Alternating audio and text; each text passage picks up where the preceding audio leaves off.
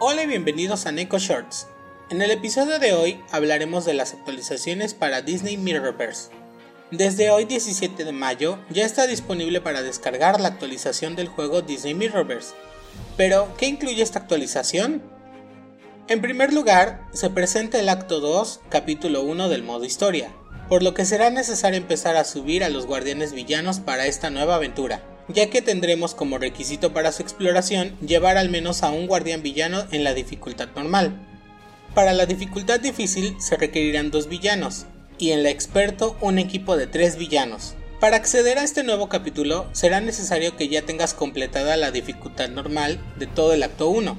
Por el lanzamiento de este nuevo acto habrá misiones especiales que estarán disponibles hasta el 5 de junio, y adicionalmente durante las primeras 24 horas del lanzamiento del capítulo, la energía se recargará de manera más rápida. También se agregaron objetivos para recolectar estrellas del acto 1 con cristales de elección de 3 a 5 estrellas. En las misiones de campaña, las dos misiones mensuales, después de desbloquear a uno de los guardianes de eventos destacados, tras completar el séptimo encuentro de la misión, aparecerán dos encuentros especiales donde se requerirá usar al personaje mensual, que te recompensarán con recursos para subir a tu guardián. Es decir, se te proporcionarán partículas, gemas y fragmentos de guardián destacado. Estos nuevos encuentros estarán disponibles a partir del 26 de mayo. Se actualizó además los contenidos de cristal brillante otorgado al completar 100 puntos de actividad diaria, que entrará en vigor el día 16 de mayo aunque pudiera aparecer antes para algunos jugadores. Este cristal brillante se actualizó para incluir guardianes estelares de 1 a 3 estrellas, oro, energía, partículas de experiencia y fragmentos de gemas como posibles recompensas. Este cristal cambiará dependiendo del avance en modo historia de cada jugador.